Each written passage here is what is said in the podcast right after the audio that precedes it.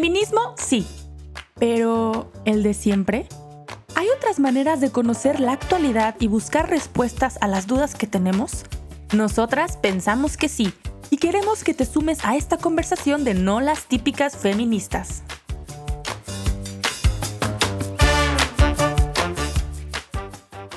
¿Cómo están? Bienvenidos a otro capítulo más de No las típicas feministas. Yo soy Cristi Rodríguez y estoy aquí con la queridísima Pau Núñez desde España. ¿Cómo estás, Pau?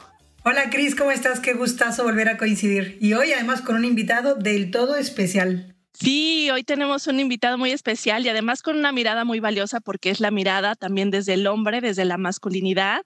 Y pues nos acompaña hoy Diego Carranza del podcast La Barba de Aarón, pues vamos a hablar de un tema que pues muchas veces en los mundos católicos o en los mundos también donde se comparte alguna espiritualidad, pues hay mucho la inquietud de qué está pasando con la masculinidad, con el ser hombre, con el papel del hombre.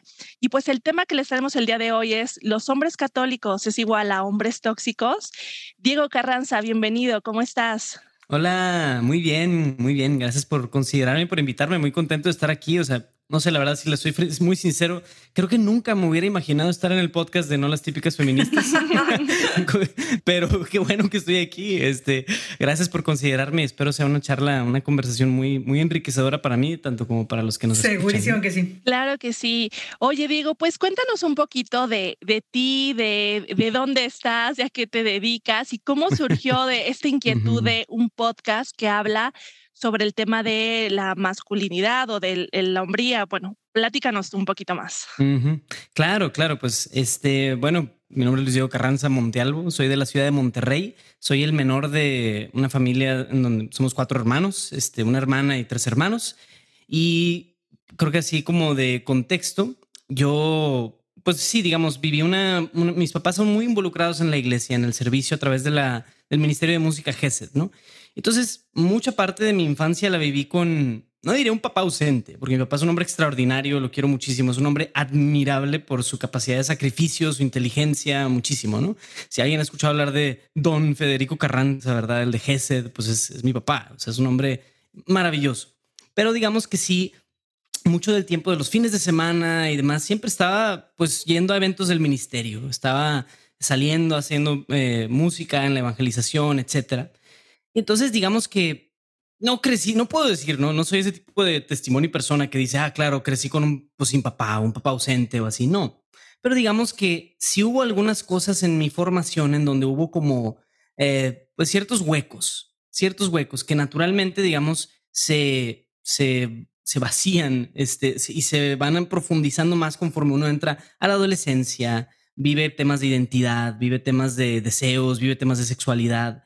Y entonces esa es mi historia y la historia de los cientos de hombres, ¿no? Muchos hombres que viven, digamos, con, sin una como visión muy clara acerca de, de cómo y qué significa ser pues, un hombre, ¿no? Entonces, digamos que el tema de la hombría y la masculinidad jamás había estado en mi mente hasta que llegué a la universidad y inicié un proceso de vocación con una hermandad de hombres consagrados que se llama los siervos de la palabra. Y creo que es una, es una hermandad muy underground, diríamos, porque es muy, pues, muy poca gente la conoce, ¿no? Los siervos de la palabra pues son, menos de, son menos de 80 en todo el mundo este, y sirven muy específicamente en comunidades de la espada del espíritu, que también es otra comunidad muy underground. A lo que voy es, no son como que esta, claro, esta figura rimbombante, no son influencers, no son acá, ¿verdad? No escriben libros. No, los siervos lo que sí tienen es que cuando tú te acercas a ellos, percibes un ambiente súper fuerte, súper fuerte. Entonces yo entré con los, me acerqué con los siervos cuando yo tenía como 18 años y empecé un proceso de formación muy bonito, porque digamos, yo ahí pude darme cuenta de muchísimas cosas de lo que significaba la masculinidad, de cómo expresarse de manera masculina, de cómo vivir las relaciones entre hombres, cómo vivir amistad, cómo vivir el compartir, o sea, muchas cosas que yo pues, pues nunca había vivido, ¿no? Entonces, como que ahí empezó ese, esa inquietud de decir, qué increíble, o sea, digamos, yo hay una riqueza en el ser hombre que yo no conocía. Y se juntó también que descubrí un blog, un blog que también, no diré que es muy underground, no, no es que me gusten las cosas underground y yo sea esos que buscan artistas en Spotify, que el artista del artista del artista y que nadie los conoce, pero sí, digamos, este es un blog que no mucha gente lo conoce. Este es de Estados Unidos y se llama The Art of Manliness. Yo descubrí The Art of Manliness en el 2013 y este blog cambió mi vida. Puedo decirlo así, este blog cambió mi vida. Un blog. O sea, tampoco crean que soy muy de claro. Yo veo blogs. No, no, es el único blog que realmente sigo, ¿no? los blogs creo que todavía están vivos, ¿verdad? Ánimo para los que andan ahí de blogueros. es un formato que casi ya muere, pero pues todavía tiene algo de vida. En fin, eh, The Art of Manliness también, digamos, tiene una, un estilo. El que lo escribe es un cuate que está en, en Oklahoma y él, digamos, tiene una manera de transmitir enseñanza y de transmitir, digamos, un, un ethos de lo que significa la masculinidad de una manera súper buena, súper buena. Y entonces yo empecé a descubrir esto de The Art of Manliness, el contacto con los siervos, total. Desde ahí empezó una inquietud de decir, ah, quiero hacer algún proyecto, quiero algún día poder hacer algo para ayudar a las personas, a los hombres a encontrar y descubrir este gran tesoro que es ser, ser hombre, ¿no? Sobre la masculinidad. Entonces, digamos, así ha sido un poco mi caminar. Paralelo a eso, pues bueno, yo me gradué de la universidad, soy ingeniero en alimentos, luego me caso, tengo un hijo que se llama Juan Diego. Hay muchos Juan Diego, Luis Diego, etcétera, pero bueno, él sí se llama Juan Diego. Este es mi, mi, hijo de nueve meses. Y cuando hubo todo un proceso de decisión en torno a lo que les voy a platicar, pero para ser más conciso, básicamente mi esposa y yo decidimos hace unos cuatro o cinco meses que queríamos abrirnos a, la posibilidad de hacer misión. En nuestra comunidad estaban haciendo un llamado, una invitación para que vinieran, este, para que, pues sí, o sea, si, si había algún matrimonio interesado en hacer misión en una comunidad en Brasil, pues alzaran la mano, pues alzamos la mano, ¿no? Y cuatro meses después, pues enos aquí, aquí estamos viviendo en Brasil desde hace ya un mes y pues nada, estamos pues haciendo muchas cosas, un poco de todo, pero pues de hecho ahí, bueno, no, ustedes no lo logran ver quienes escuchan en video, pero en el video se puede ver en la maleta ahí, o sea, todavía ni siquiera nos establecemos bien, todavía tenemos mucho, todo está en maletas, ¿no? Entonces nos sentimos como nómadas, que estamos yendo de lugar en lugar, así como que, como los israelitas que recogían la tienda cada cierto, cada día y se movían un poco, y pues así estamos más o menos, ¿no? en fin, es un poquito de, de mí, de lo que hago. Qué interesante esto que comentas, porque creo que que, bueno, como, como todo lo que viene del Señor, hay una gradualidad lógica, ¿no? En lo que, en lo que pide. Yo noto en lo que te, por lo poco que nos has podido empezar a compartir, em, ese llamado a, entender más la masculinidad en general y la tuya en particular y tu vocación de hombre, ¿no? De esposo y padre. Em, al mismo tiempo que eso tiene mucho que ver con, con lo que si la, la, vida y Dios te pide y te permite hacer ahora, ¿no? Que es irte de misión. O sea, ahí hay algo como específicamente de, de hombre aventurero que eso creo que, que, la sociedad actual se echa de menos, ¿no? Y que hay algo ahí donde todo ser humano, los hombres de una manera muy especial, y por ahí va la pregunta, lo necesitan, ¿no? Y las mujeres también, pero nosotros nos aventuramos como a, a dar vida, a coger circunstancias, y si viajas y abres y, te planteas un mundo distinto, es en, clave de, maternidad, al final de cuentas, ¿no? Porque es lo específicamente femenino. ¿Tú qué crees que, que están aportando ahora, ¿no? esta situación donde sí hay un, como una batalla cultural que nos entristece mucho y como conoces el podcast, pues no hace falta que me, que me enrolle demasiado en esto, ¿no? Hay una como una persecución de la imagen masculina. Eh, sí hay, obviamente, un tema grave, ¿no? De violencia contra la mujer, de desigualdades, etcétera pero la respuesta no está siendo forzosamente de buscar justicia, sino de buscar venganza, ¿no? Lo cual es muy peligroso. claro. Pero buscando la parte como esperanzada y esperanzadora de esto, ¿qué has visto tú que haya ganado la figura del hombre gracias a esta situación tan complicada, ¿no? Estos nuevos feminismos que han aportado a la masculinidad. Wow, pues es una excelente pregunta de una situación muy, digamos, o sea, o sea yo puedo hablar, haz cuenta, desde mi experiencia, digamos que mi, mi caminar nunca fue, nunca ha sido, yo creo que, espero que nunca sea reaccionario, digamos, en vista de que hay feminismo intenso, lo que quieras, o estas, esos polos extremos, por esa situación, este, voy a hacer esto de hombría para reforzar la masculinidad. No, o sea, nunca fue así, digamos. Fue algo mucho más como, a ver, es como si te toparas con un libro, o si te encontraras un libro y lo quieres abrir más allá de, mira, toda esta propaganda fea que le hacen al libro. Más bien me, encontré con eso, ¿no? Eso es, eso es mi experiencia, ¿no? Sin embargo, yo creo que sí hay cosas, o sea, en, en sí, si tratamos de definir qué es la masculinidad, qué es la hombría, es algo súper complejo, ¿no? Es muy complejo. Así como definir la feminidad y qué es ser femenino es, es muy complejo también. Y entonces, es más que decir la definición de diccionario, yo sí creo que es un, es un descubrimiento integral de la persona, del fenómeno de la persona.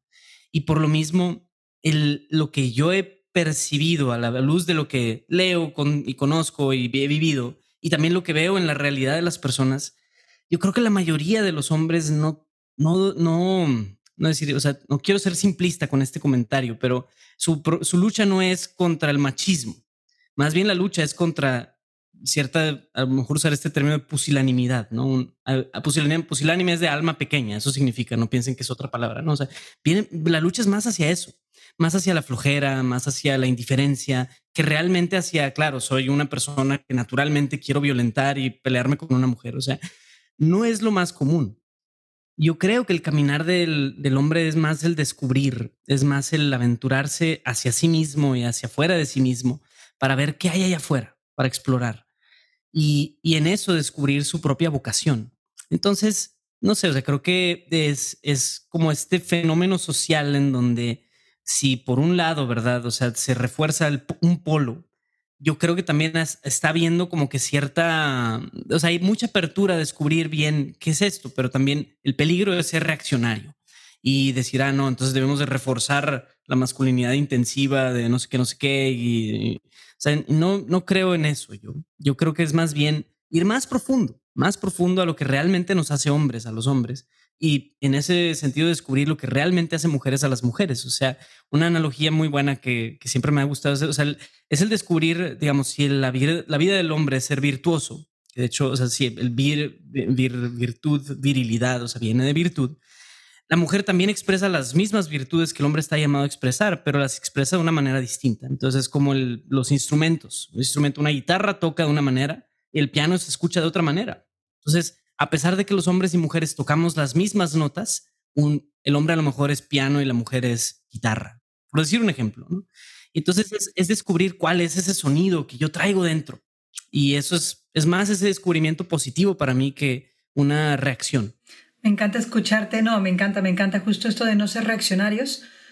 Creo que jamás ha sido el camino, pero que ahora en concreto, en los tiempos que vivimos, menos, ¿no? Porque nos perdemos de los puentes que queden, los pocos que o muchos que sean, nos los autodinamitamos. Y por otro lado, nos perdemos de tesoros inmensos, porque también ahora que te escucho, em, en este podcast, en la temporada 1, hablábamos mucho de que la verdad no necesita ser defendida sino ser contemplada y, confiar en ella, ¿no? Es como, como si alguien se peleara por abolir o no la ley de la gravedad. Dices, tan la masculinidad y la feminidad existen que hay que escucharlas y contemplarlas y vivirlas y disfrutarlas y renovarlas, porque sí creo que, que todo este movimiento quizás a los hombres les aporta una nueva libertad, porque como bien dices, ¿no? Son descubridores por naturaleza, pero también es muy misterioso que un hombre por naturaleza es cuidadoso. ¿no? Entonces, cuando un hombre es consciente de las cosas que pueden lastimar, mal vivido se hace temeroso, que no es el camino, pero bien vivido solo es más cauteloso y, cuida y, protege, y eso es muy propio del hombre, ¿no? Eh, y las mujeres superamos una susceptibilidad extraña y desarrollamos más compasión. Decir, vale, esto podría haber sido mejor. Vale, eh, vamos esperando que se logre que sea mejor y, es, y, crecemos todos, ¿no? Claro, qué bonito. Sí, y bueno, en esto que comentabas, Diego, de, de pues este redescubrir también dentro del proceso como de la misma fe, o sea, muchas veces vemos como esta, que el mismo, el título, ¿no? Como de esta, de este podcast, como nos, de la reunión, perdón, o sea, de los hombres católicos son igual a hombres tóxicos, pues eh, revela mucho a veces la herida que hay. Por un lado, como esta parte de que la fe o el tener una espiritualidad o un encuentro con Dios no significa que automáticamente ya se resuelven todos los temas de la masculinidad y ya eres un súper buen padre y ya borras todos los patrones heridos o, bueno, tóxicos, pero bueno, heridos, yo creo que sería la palabra más exacta. Y también como muchas veces, o sea, las mujeres, en las mujeres hay una, en las mujeres católicas o de alguna fe, hay, la herida de estos hombres que a lo mejor sí dicen, pues sí, muy acá en la espiritualidad, pero nos siguen lastimando o siguen viviendo esta esta experiencia de la herida, me decía una amiga que ha estado en, diferentes grupos católicos que me decía, pues es que yo a veces me siento como que solamente encuentro o cobardes o cabrones, así me lo decía como tal cual. Y pues también esta soledad que a veces muchos hombres pueden sentir de en este caminar de la fe no es igual a caminar en el desarrollo de su masculinidad. ¿Cuáles son como los qué, qué pensamientos vienen? Me interesa muchísimo de, tu experiencia. Sí, sí, sí. Sí, o sea, súper de acuerdo. O sea, para mí es interesante ver el fenómeno de los seminarios, por ejemplo. O sea, y en los seminarios, como muchas veces, bueno, lo voy a decir porque lo pienso abiertamente, ¿no? O sea, lo pudiera decir abiertamente, pero muchas veces el, el perfil de un muchacho que llega al seminario a veces está tan herido en su masculinidad que termina refugiándose y termina a veces desarrollando muchos vicios dentro del seminario. Entonces sale el sacerdote, o sea, o no, o sea, pues incluso si no continúa en su formación, digamos, la experiencia de salir del seminario es, ah, pues se, se, destapa y se hace un montón de cosas, ¿no? El chavito que salió del seminario. Pero luego el caso del sacerdote que sí sale y sale con más heridas todavía de las que a veces con las que entró. Qué increíble que como iglesia, desgraciadamente hemos perdido muchísimo el tesoro de la masculinidad, o sea, de formar buenos hombres. Entonces, o sea, creo que, digamos, en, si tú ves la historia del cristianismo, esto hay un libro que, o sea, si me, es un libro pequeño, es un ebook pequeño, que es una investigación de el cristianismo y la masculinidad. Este, y me llamó muchísimo la atención porque habla de como ciertos movimientos históricos que se han hecho y se me hace fascinante. Pero digamos, en el inicio, si vas a la Biblia, ¿verdad? Los que seguían a Jesús, a pesar de que había algunas mujeres, predominantemente eran hombres había algo en, Jesús que no le hablaba necesariamente en ese momento a la señora piadosa, a la señora judía piadosa, sí, pero era sobre todo a hombres, a 12 hombres, 12 pelados que a lo que entendemos eran bastante masculinos, tenían trabajos físicos, eran hombres de convicciones duras. Jesús le habla a esos hombres y, el cristianismo apela a ese tipo de hombres. Y luego si ves la patrística, o sea, la mayoría de los, de los grandes padres de la iglesia, lo que hicieron y demás. Sabe que hay mártires mujeres y que gloria a Dios, qué bueno. Pero eran hombres. O sea, había algo en, la en, en el cristianismo que apelaba a la masculinidad. Y entonces era una religión predominantemente masculina. Entonces, algo sucede en cierto punto de, la, de los 2000 años de historia, en donde ya empezamos a ver que empiezan a faltar hombres, faltar hombres, faltar hombres, al grado de que lo que ves hoy en día en cualquier iglesia es pues llegas a la, parroquia y lo que hay es siete señoras rezando el rosario. Literal, me pasó eso ayer. O sea, fui a una iglesia, había siete señoras brasileñas rezando el rosario y dije, ah, mira, aquí también las tienen, ¿no? hay algo, hay algo que sucede. todo el mundo está, no son las mismas siete señoras, pero como que se ponen de acuerdo, ¿verdad? Pero es impresionante, o sea, ¿qué, qué pasó con esos 12 hombres masculinos pescadores que se ponían a remar en medio de la tormenta, verdad? O sea, ya no hay nada, ya no hay. Ahora pues serían 12 señoras piadosas. Gloria a Dios, no estoy diciendo que ellas no quepan en la barca, simplemente estoy diciendo algo sucede que deja de apelar al hombre. Entonces, en la mayoría de los movimientos de iglesia, lo que tienes es, o sea, o hice una vez algún video acerca de esto, pero tienes algún líder depredador, un cabrón que se liga a todas las muchachas y que anda de chava en chava o así, o sea, tiene ese tipo de perfil, o muchachos afeminados, también los tienes, o sea, digamos, son esos dos polos lo que encuentras suele ser muy difícil encontrar un vato normal, alguien que le gusta hacer deporte, que le gusta tener buenas relaciones de amistad, que viene de una familia buena, o sea, etcétera, ¿no? Que, o sea, no quiero sonar categórico con estos comentarios. No estoy diciendo que, que ni uno ni otro de los muchachos que comenté no merezcan estar en la iglesia. No quiero, no quiero que nadie sienta como una ofensa con eso. No, no es para nada eso. Simplemente hablando de un fenómeno de lo que ocurre. Y es porque hay, hay, hay un algo que, que no está cuadrando ahí en la formación de hombres dentro de la iglesia. Pudiera explayarme un poco más en qué y las teorías del por qué, etcétera, que sí las hay y si hay, si es todo un fenómeno sociológico, pero pues no me quiero comer toda la torta de una mordida, ¿no? Podemos desglosarlo poco a poco, hablar de otras cosas también, pero simplemente que sepamos que esa es una situación fuerte, ¿no? Que la iglesia, ah, desgraciadamente, o sea, tiende a, a a crear estos vacíos también, así como yo los viví en mi propia vida. Esa es la vida de la iglesia muchas veces. Entonces sí. Wow, Luis Diego, has dado ahí, aquí se dice abrir, melones, ¿no? Pisar charcos. Has pisado como siete charcos interesantísimos que ojalá nos quepan en este episodio y si no, ya queda aquí grabada la invitación para el 2 y el 3. Pero bueno, de lo que decías, de mm, que lo mismo, sí, o sea, sin ser simplistas ni, ni absolutizar ni, ni querer ofender a nadie, sí, sí es evidente que hay un cierto perfil que, que puede abundar, ¿no? Dices, o el que llega ahí eh, en, modo macho alfa, un poco extraño, ¿no? O un perfil de, de, chicos muy rotos, ¿no? Muy, muy tocados, muy, muy quebrados, ¿no? Y eso pues crea dinámicas muy complicadas, ¿no? De gestionar, en las cuales vivir y tal. No sé si una de las posibles causas que se han investigado, ya nos lo dirás más adelante, ha sido centrarnos más en moralizar que en evangelizar, ¿no? Entonces, cuando es un club de perfectos, para ser perfecto caben dos maneras. La primera es mentir y la segunda es no conocerse. No hay otra manera porque nadie es perfecto. Entonces, miento y quepo, o eh, finjo y quepo, o me, anulo a mí mismo y quepo. Eh, en cualquiera de esos casos, pues todo es tóxico, ¿no? Lo es para todos los seres humanos, pero creo que los retos que un niño ¿no? vive de la, hacia la pubertad y hacia la adolescencia, si la sociedad es demasiado moralizante, lo hace sentirse más rápido fuera del juego. Entonces, o se sale de un ambiente religioso o miente en un ambiente religioso para permanecer dentro. Eso ahí guárdalo con, un, con, con, una tachuela para que no contestes más adelante, porque quería también unirlo a, otras dos preguntas. ¿Qué figuras masculinas has descubierto tú en la Biblia que, que sean válidas? ¿no? obviamente sabemos que sobre todo en los libros previos al exilio, pues son figuras literarias, ¿no? no son personas reales con una biografía, hombre, no. Pero sí son figuras que le respondían al hombre de ese, de ese momento y que, en tanto que palabra viva, pues nos responden también a nosotros. Figuras masculinas que incluyen qué elementos, porque a veces creo que en el discurso moderno, y de moderno me refiero a la Revolución Francesa para acá, ¿no?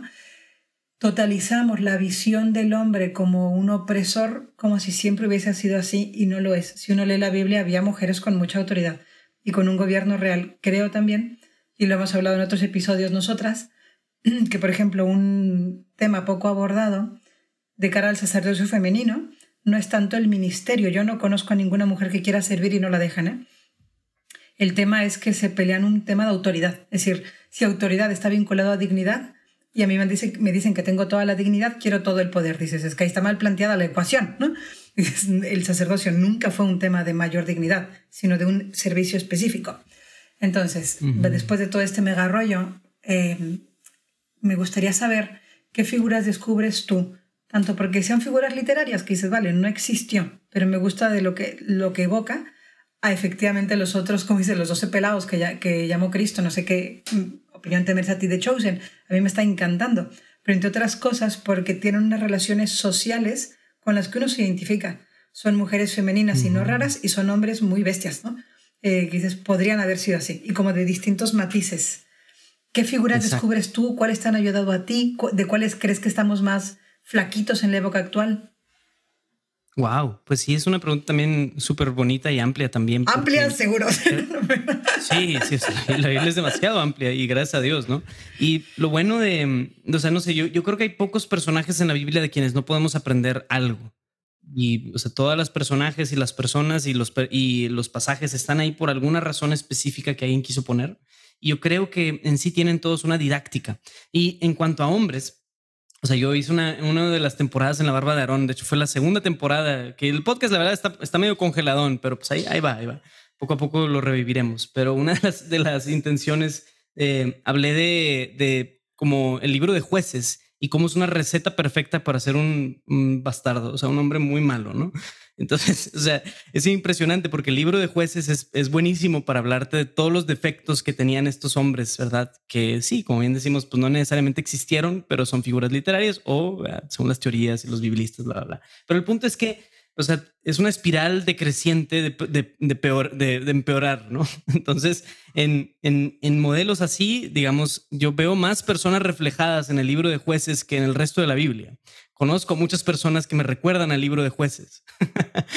y entonces, obviamente, del resto de los personajes, los personajes buenos, entre comillas, creo que en realidad no hay ni un solo hombre que no pudiera ser un buen modelo y, hay una razón por qué.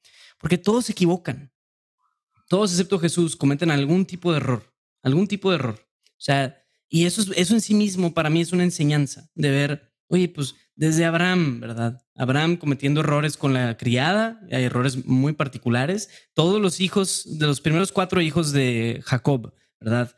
Rubén, Simeón, Leví, Judá, cada uno de ellos comete un error catastrófico. Y Judá es el que se arrepiente y, muda su comportamiento. O sea, eso, eso también en sí mismo es una lección. Moisés también comete varios errores y podemos aprender de él. En fin, entonces, el que presente esos modelos de hombres con flaquezas, eso en sí mismo para mí es valiosísimo alrededor de toda la Biblia. Hasta llegar a Cristo, obviamente. Entonces, lo bonito también es que una vez que vemos, digamos, ese tipo de modelos, hombres flacos, hombres fracos, perdón, en portugués se dice fracos por débiles, ¿no? Pero hombres débiles que se equivocan.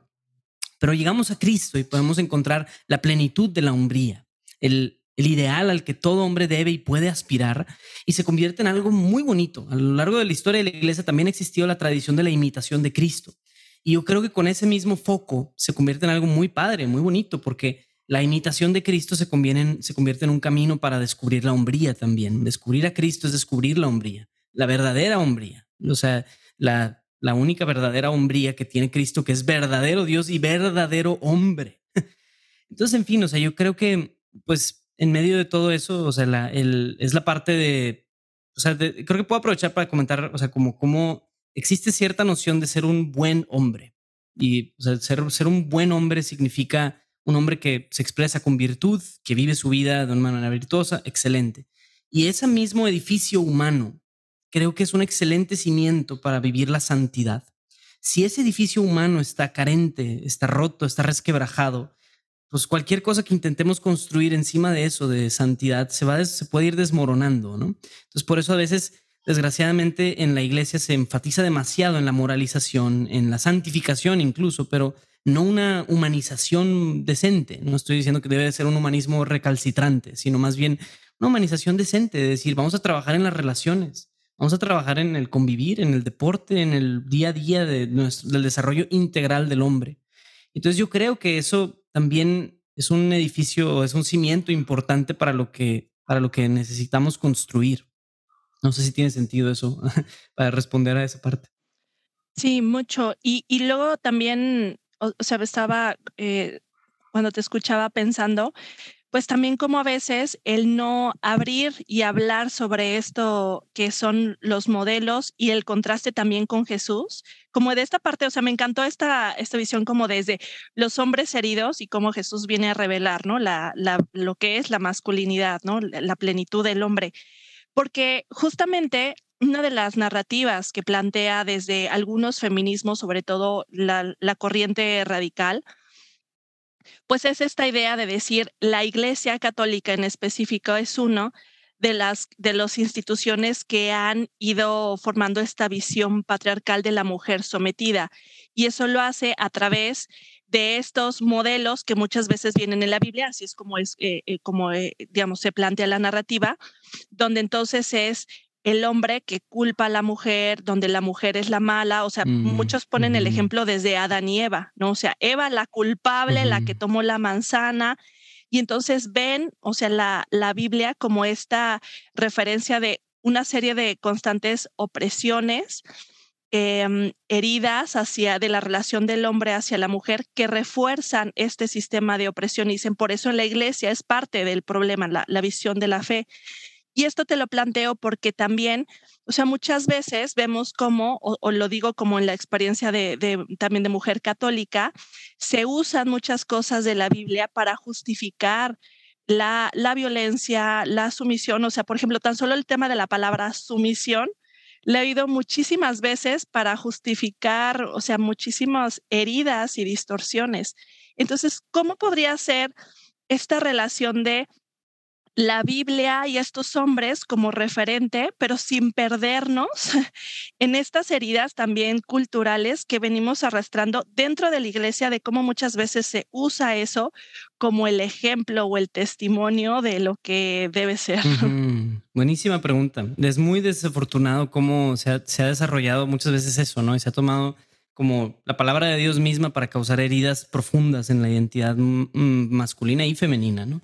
Entonces, de entrada, o sea, yo estoy convencidísimo que cualquier abuso, cualquier distorsión de todo eso es eso, es un mal uso de lo que esto debió haber, para lo que fue escrito y para lo que fue hecho, ¿no? O sea, algo que se supone que debería de liberar al hombre, pues es usado como un arma, como una herramienta de biopoder. Entonces, creo que aquí hay, o sea, no sé, yo pienso, por ejemplo, o sea, la verdad, o sea, híjole, o sea, en sí la palabra de Dios es todo un tema. Me fascina muchísimo la palabra de Dios, pero digamos, o sea, ha habido como, ¿cómo decir? Llevamos como católicos muy poco tiempo realmente estudiando de manera crítica las escrituras. Y eso es verdad. O sea, eso desde el siglo XX se promulga esta como esta exhortación, o no sé si fue como encíclica del Papa Pío XI, si no estoy mal. Pero el punto es que ahí finalmente el Papa permitió hacer la Biblia, traducir la Biblia a otras lenguas. Digamos, qué increíble que por, pues desde la Vulgata hasta el siglo XX mm, teníamos un intermediario para leer la Biblia. Eso es a lo que voy. O sea, digamos, si hay, si hay un vacío por tanto tiempo, es porque realmente no, hemos, no nos hemos metido a leer bien la Biblia. Los protestantes, desgraciadamente, nos, nos llevan 300 años de ventaja en estudiar bien la Biblia. Entonces, bueno, el punto es que, por ejemplo, el pasaje al que probablemente eh, muchos piensan y al que tal vez tú misma, Pau, estabas refiriéndote, eh, perdón, eh, María, este es el pasaje de Efesios 5. El pasaje de Efesios 5, veintitantos, 21, 22, por ahí, o sea, donde dice, este, mujeres, sométanse a sus maridos en todo, porque así como este, Cristo es cabeza de la iglesia, el hombre es cabeza de la familia, ¿no?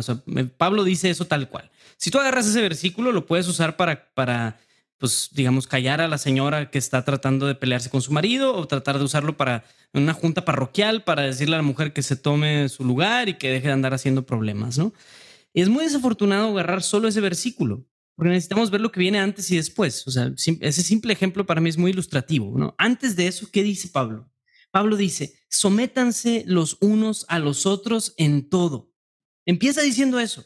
O sea, a ver, no está diciendo, a ver, voy a darles una instrucción exacta para cómo la mujer se debe de portar. No, dice, sométanse los unos a los otros en todo.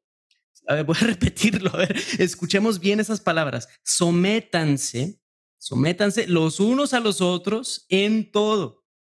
Y después da como dos puntos. Aquí les va. O sea, y entonces explaya lo que quiere decir. Entonces, inmediatamente después da la instrucción para las mujeres pero luego da la instrucción para los hombres. Que es bestial, la de los hombres, además. es, peor, es peor todavía lo que le pide a los hombres. le dice a los hombres y hombres mueran, o sea, eh, no, más bien, o sea, sí, amen a sus esposas como Cristo amó a la iglesia y entregó su vida por ella. No está diciendo obedece a tu esposa, ¿verdad? Lo que está diciendo es muere por tu esposa. Dios mío, o sea, que, digamos, el que usa este pasaje de manera aislada no sabe de lo que está hablando, así de sencillo.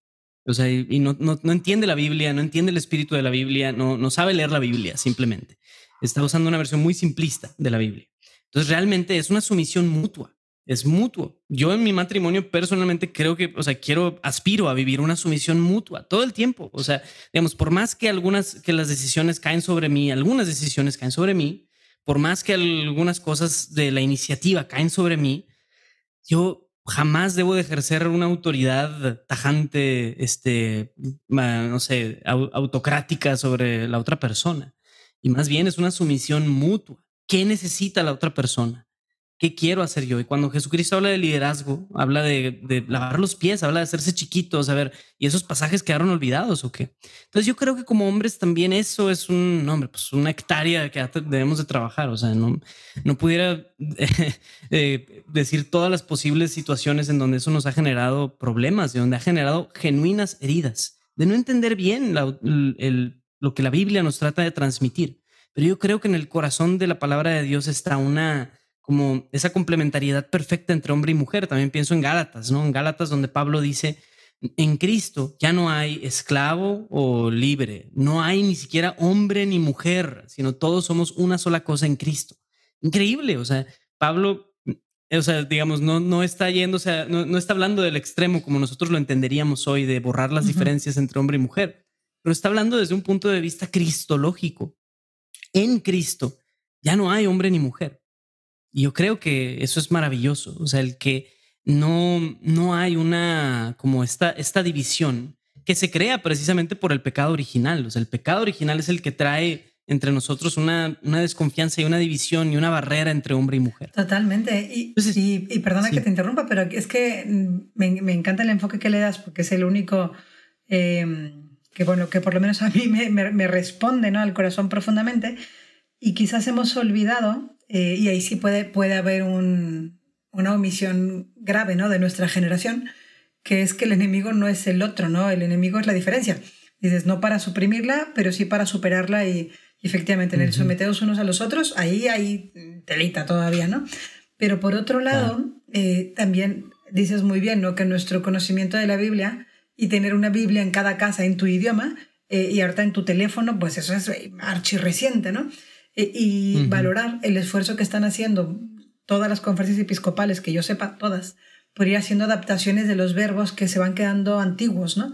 Y cuando uno va a la raíz de tal, o sea, cuando se habla de someter, yo me dedico, Luis llego más a temas de ecología, ¿no? Es el mismo verbo de someter en la, someter en la tierra, ¿no? Y hay ecologistas, hay un artículo muy famoso de los 60 de Lynn White, que decía que el problema de la crisis ecológica había empezado porque la Biblia dice eh, somete en la tierra, cuando el verbo es el mismo que se usa para cuidar del templo. ¿no? Entonces, la misma palabra que da Dios al ser humano sobre cómo cuidar la tierra es la que le da al varón sobre cómo cuidar a su mujer y el que le da en el Levítico a cómo cuidar el templo, que es la casa de Dios. y para los judíos el único, la única presencia del Señor, ¿no? El Santo Santorum. Dices, ese es el nivel, no, no, no, no opresivo, ¿no? Y también, como tú decías, que, que si no, no, leemos los contextos, el hecho de que San Pablo se refiriera a las mujeres, viniendo él de una cultura romana, ya era lo más revolucionario que podría haber, o sea, era impensable, ¿no? Eh, cuando uno ve eso, ya, ya el verbo dices, vámonos ubicando, que además objetivamente serán las, las, las, necesarias adecuaciones a las traducciones, tal por respetar el espíritu.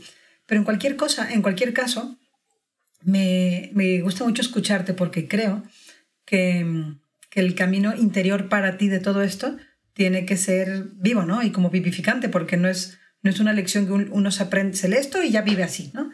Eh, ¿qué, qué, campos hay en tu corazón que tú quieras seguir conociendo a esta luz de tu corazón, Luis Diego?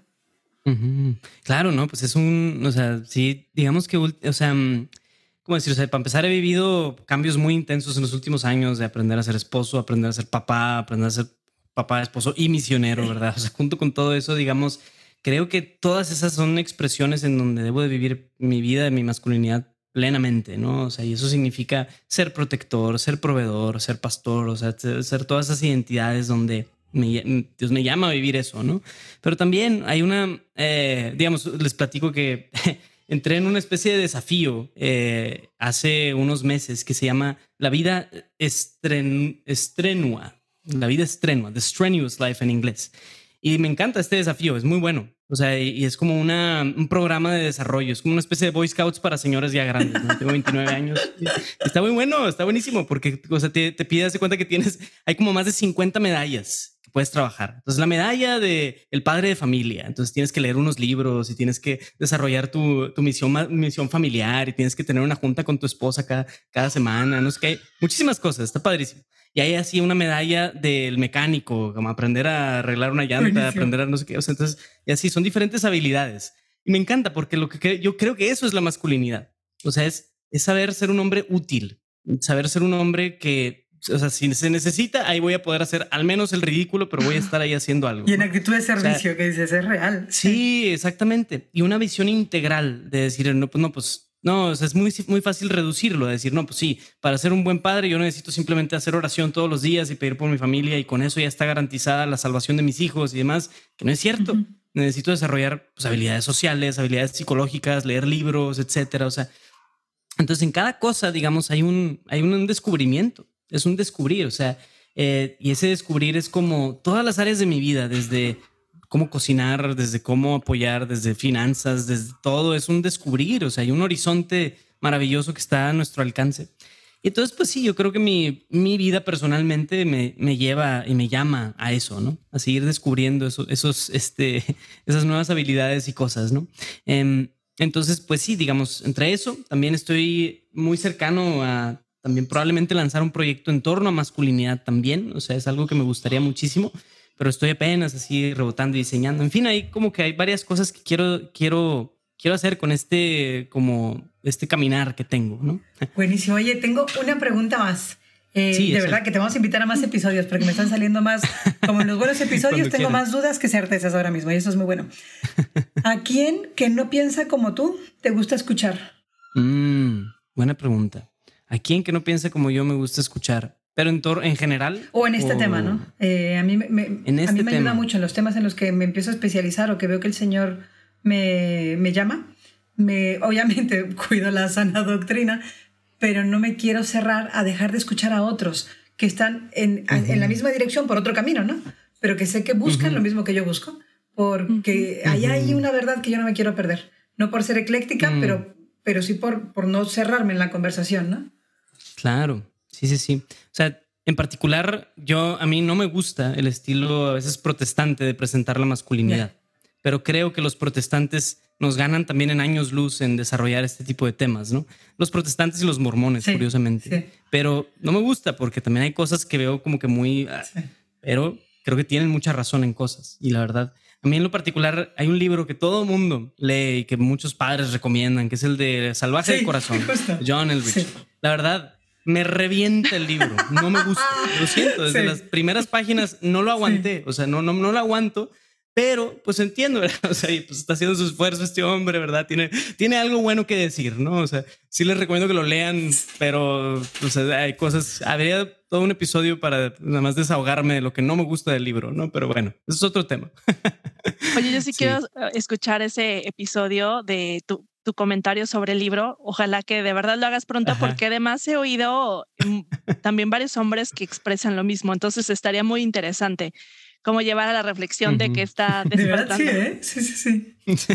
Como el de Cautivante, que es la versión femenina de este mismo. Sí, sí, sí, también con sus detallitos. Bueno, no sé, ese no lo he leído, la verdad. O sea, pero no sé, o sea, como que a ver cosas también, como que el mismo estilo, ¿no? Sí, tiene intuiciones potentísimas. Alguna cosa no menor antropológica que dices, wow, yo creo que la persona es otra cosa, pero las intuiciones son atinadísimas. Sí, y lo que sí es que abre una conversación que efectivamente ahí, ahí había un vacío de literatura que ellos han llenado dices, oye, pues no es poca cosa, ya, abrió, ya, ya, abrieron una puerta, ya ahí vamos nosotros, pero nos la abrieron ellos, ¿no? Eso. Mm. Sí, sí, sí, exacto. O sea, y, yo creo que el, el, punto de partida para mí en muchas cosas es, su, o sea, es como la noción bíblica, los estudios bíblicos, etcétera. O sea, sí abren un horizonte tremendo a muchas esferas de la vida que nosotros ni siquiera las hemos rascado como católicos porque estamos muy ocupados rezando el rosario, ¿verdad? Sí.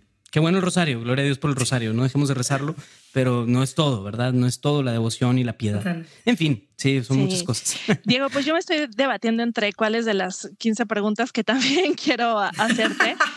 Pero bueno, creo que sí, un poco pensando en el, en el tiempo, o sea, creo que sí lo, y lo dejo por, iba a decir por escrito, bueno, pero bueno, por hablado, como el tema de, nos llevamos la tarea pendiente de hablar del tema de la teoría de la crisis de masculinidad en, la iglesia, que eso que comentaste, porque creo que ahí vale la pena explayarnos.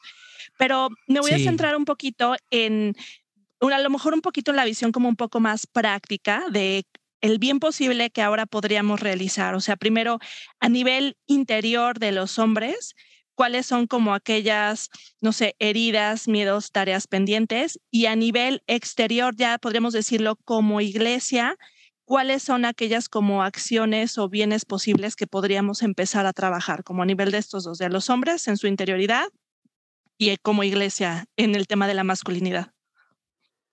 Wow, pues bueno, es una pregunta, siempre digo que son preguntas complejas, pero en particular creo que esa es una pregunta muy como pues es, yo no me quiero presentar como alguien que está en un trono y soy el gran sabio de la masculinidad, así, o sea, también, pero puedo hablar desde mi experiencia y mi perspectiva. O sea, yo creo que eh, el reto para mí, personalmente, Luis Diego Carranza, siempre es salir de mí mismo, ¿no? Salir de la pereza, salir de mi cueva, salir de mi confort, salir de mi ver series y sentarme a jugar videojuegos. O sea, no tiene nada de malo, lo hace uno con, con cuidado.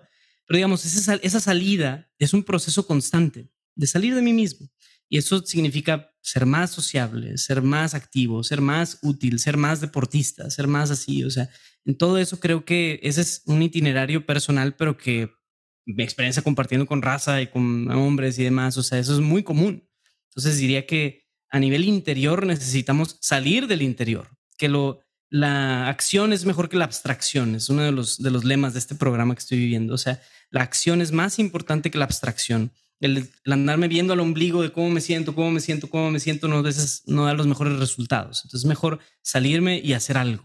Y creo que como iglesia, el hombre puede tomar un lugar mucho más participativo, que precisamente abra campo y dé una estructura, una firmeza para que las mujeres puedan florecer también.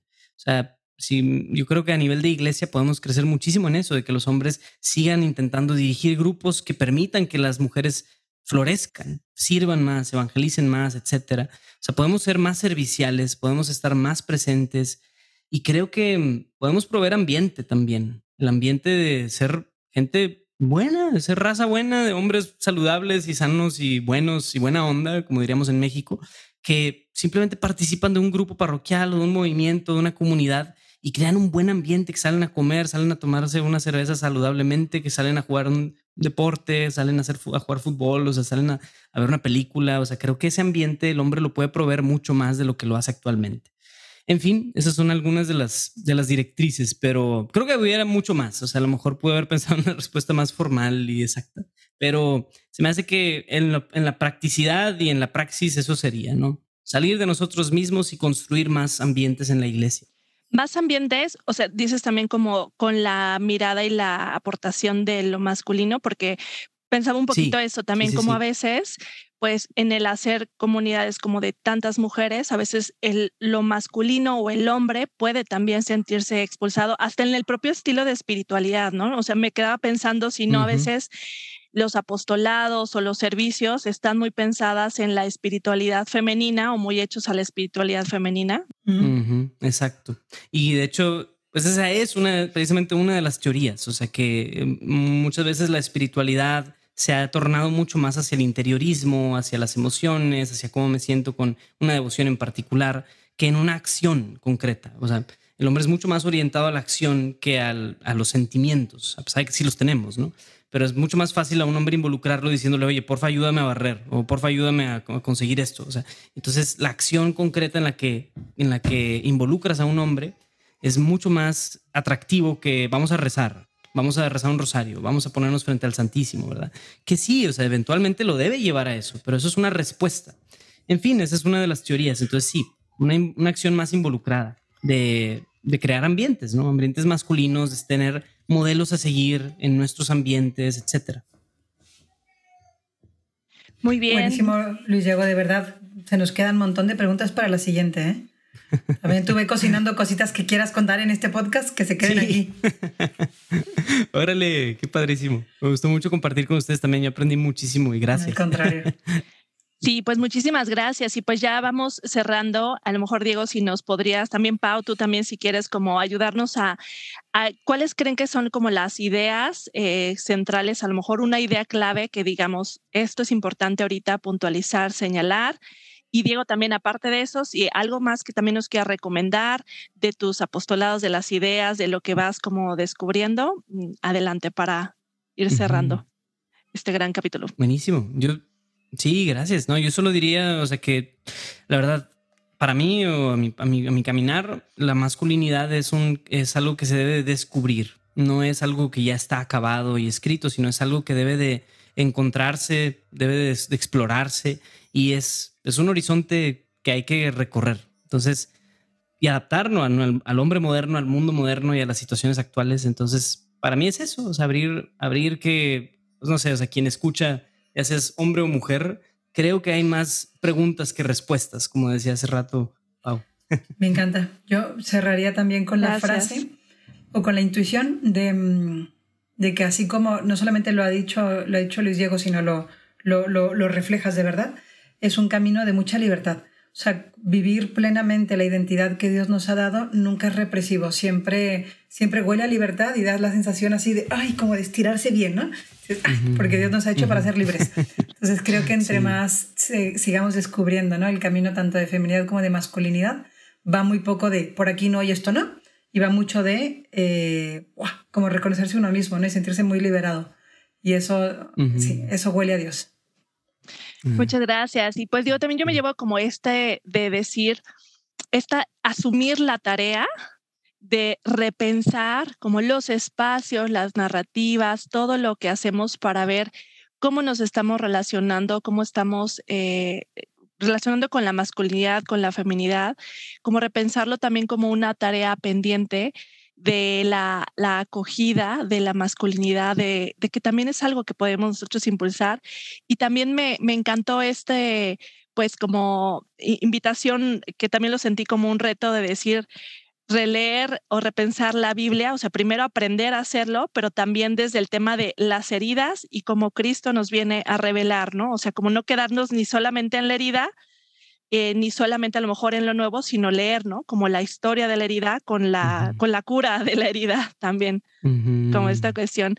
Sí, sí Diego, ¿en dónde te podemos eh, seguir, escuchar de tu trabajo, del podcast? Eh, cuéntanos un poquito de tus redes o de dónde podemos seguirte.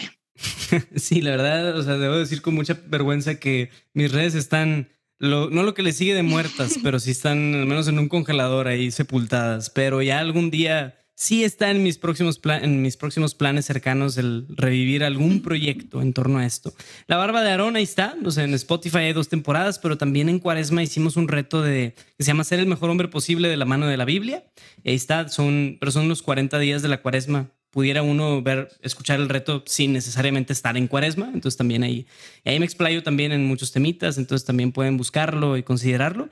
Y pues también Luis Diego Carranza, así me pueden encontrar en Instagram, no subo muchísimas cosas, pero por ahí podemos conversar si alguien quiere. Entonces, ánimo. gracias. Muchísimas gracias, gracias Diego, gracias Pau, gracias a todos. Y los invitamos a compartir, a compartir este capítulo. Yo creo que nos llevamos también esta tarea de compartirlo con todos los hombres católicos de fe, porque aquí hay mucho que dialogar, que abrir, que repensar.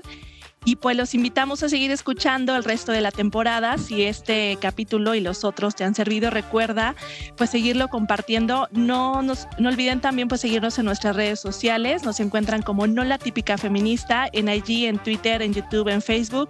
El podcast No las típicas feministas y los esperamos en el siguiente capítulo.